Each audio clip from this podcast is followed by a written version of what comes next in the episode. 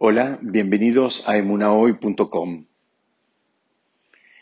Cuando Hashem, cuando Dios se le revela a Moshe en la salsa ardiente y le propone ser el líder en esta tarea de liberar al pueblo de Israel de la tierra de Egipto, Moshe le plantea, digamos, entre sus dudas, le plantea eh, una pregunta muy fuerte, que es nada más y nada menos que ¿qué hago si no me creen?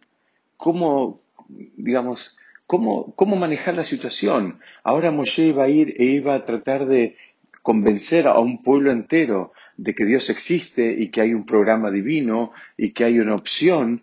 Y, él dice, ¿y qué hago si no me creen? ¿Cómo hago? ¿Cómo, les demuestro que mis palabras son verdaderas? Entonces eh, cuenta el Talmud apoyándose en un midrash que Hashem le dijo, bueno, te voy a dar tres señales de manera de hacer tu presentación un poco más verosímil frente a los ojos del pueblo de Israel. La primera señal que le dio fue, le dijo, mira, agarra ese bastón que tenés en la mano. Moshe tenía un bastón en la mano, un callado, y le, demostró cómo ese bastón se convertía en una serpiente.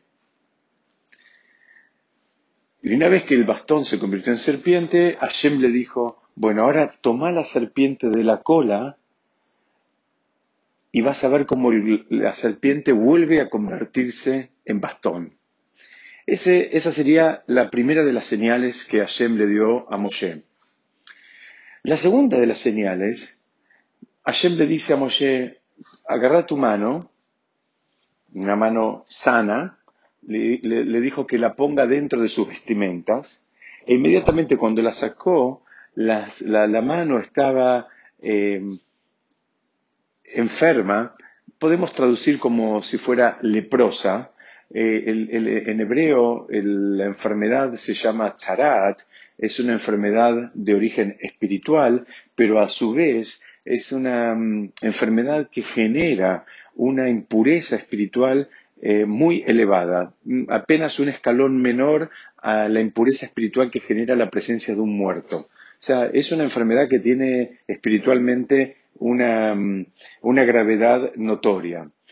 Y bueno, la demostración esta que le ofrece Dios a, Moshe para que él la usara frente al pueblo en caso de que no creyeran en sus palabras, es que Moshe iba a poder poner esa mano sana adentro de la ropa y acto seguido sacarla y e iba a estar enferma. Y una vez más podía volver a poner la mano, esta ahora enferma, adentro de la ropa y cuando la vuelva a sacar iba a estar eh, absolutamente curada. Ese sería el segundo, entre comillas, milagro, señal disponible para Moshe como para eh, darle veracidad a sus palabras y a su propuesta. El tercero de los milagros eh, que Hashem le propone a Moshe es que la posibilidad de que el agua se convierta en sangre. Curiosamente, a diferencia de los dos primeros, porque los dos primeros tenemos, el esquema funciona para, digamos, con avance y retroceso. Es decir, el bastón se convierte en serpiente, pero después esa serpiente se vuelve a convertir en bastón. En el, caso de la mano leprosa es lo mismo, la mano sana se vuelve leprosa y después vuelve a convertirse en mano sana. Pero en este último caso es agua que se convierte en sangre y punto. Ahí termina el esquema. Todas estas señales resultan muy, muy raras y requieren una explicación y mm, por suerte nos podemos apoyar en nuestros comentaristas que nos aclaran un poquitito de qué estamos hablando. En definitiva, Moshe lo que le está preguntando a Shem, Moshe lo que le está preguntando a Dios, es qué hago con, cómo tengo que actuar, cómo es el camino de la Teshuvah para personas, el camino del retorno, el retorno al camino de Dios para personas que no creen o no me creen o no están convencidas o están alejadas. Entonces vamos a analizarlo. El primer caso, el primer caso era el caso del bastón. Ese bastón de dónde venía? Era el bastón que había pertenecido a Adama Rishon, al primer hombre que, habitó sobre la tierra, y que fue pasando de generación en generación, inclusive lo usó el mismísimo Jacob, eh, hasta llegar a Moshe. Era un bastón que representa la integridad, representa la kedushá, representa la santidad. Y el esquema que, Dios le muestra a Moshe es eh, tan simple como decir, mira, una persona puede estar o haber estado en un, en un digamos, en un ambiente de santidad y puede caer, lamentablemente, en un ambiente de mucha impureza, como lo representa la serpiente. Todos sabemos que la serpiente no es un animal eh, simbólicamente asociado con lo bueno, todo lo contrario, de hecho, a través de, digamos, de la incitación de esa serpiente original, eh, la muerte vino al mundo. Y el, contrapunto acá es, mira, la persona puede haber estado en un mundo de mucha santidad y pudo haber caído. O puede ser que no, sus abuelos, sus bisabuelos o sus padres estuvieron en un mundo de santidad y él ahora se siente que está en el otro extremo, representado por la serpiente. Entonces viene Hashem y le dice, mira, toca, agarra, la serpiente de la cola, de, la, última, eh, del último pedacito de su, de su ser, y, lo vas a poder volver a convertir en, un palo. ¿Cuál es la simbología que hay acá? Es, como dice el versículo, dijo, dice, Pitjuli, que Pitjosh el Mahat, dice, déjenme una abertura como la abertura de una aguja y yo les voy a abrir los portones como de un salón. La, eh, eh, Hashem lo que le está diciendo a Moshe, que es que en tanto y en cuanto haya un espacio donde nos podamos apoyar eh, para crear una realidad espiritual, hay chances de crear esa realidad espiritual y que de esa serpiente volvamos a tener un bastón que, como dijimos al principio, representa la integridad, representa la santidad. Que nadie piense que ya está todo perdido. Mismo de una serpiente, mientras haya un pedacito, una extremidad de donde agarrarnos, tenemos esperanzas. En el segundo ejemplo, en el segundo ejemplo que era el de, el de la lepra, por traducirlo de alguna manera, también la, la Torah nos está marcando un camino. La persona puede tan fácilmente como poner la mano dentro de sus vestimentas, pasar de un estado de mucha pureza a un estado de, absoluta impureza. Y la Torah te viene a ofrecer, dice, mira, no te angusties, hay manera de volver atrás, hay un camino, hay una opción. Eh, eh, eh, de vuelta, si uno, una persona siente que está en cualquiera de los dos extremos, la, idea es que no te creas, no te sientas ni tan seguro en un extremo, ni tan perdido en el otro. ¿Por qué? Porque de, porque de los dos podés, podés, llegar a irte.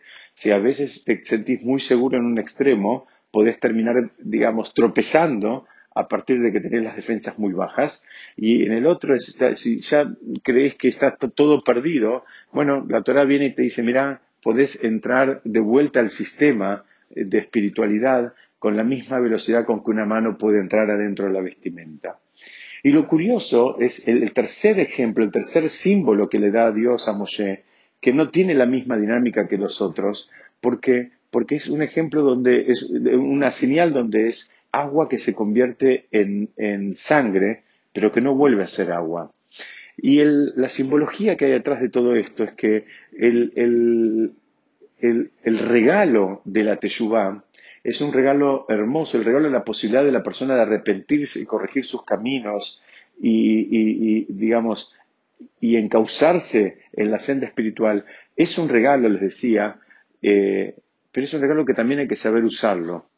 Esto se aplica no solo en la espiritualidad, sino también en las relaciones con, eh, con las demás personas. Nadie puede pensar que puede digamos, lastimar al otro y pedirle perdón, que puede dañar al otro y después decirle que se arrepintió, y una y otra vez y así de manera indefinida. Así como no lo aceptamos en el mundo material, en nuestros vínculos con, con otras personas, tampoco funciona en el mundo espiritual. La persona no puede transgredir, la persona no puede faltar a la palabra de Hashem una vez y otra vez y otra vez y decir, bueno, después me voy a arrepentir, o ahora falta poquito, viene Kippur y eso me perdona, o después voy a ver cómo lo arreglo, en fin. Eh, insisto, así como no permitiríamos que nadie nos ofenda, nos agreda y al otro día nos llame y nos mande un mensajito y nos pida perdón y después de vuelta el mismo, el mismo proceso eh, una y otra vez, nadie estaría dispuesto en su sano juicio a tolerarlo,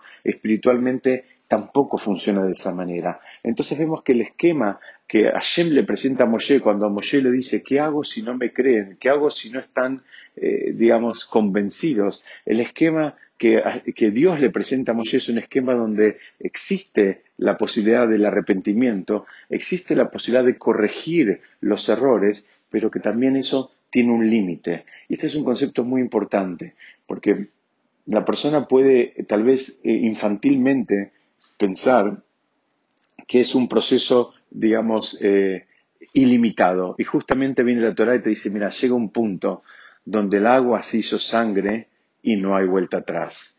Muchas gracias, Besrat Hashem, seguiremos estudiando la próxima.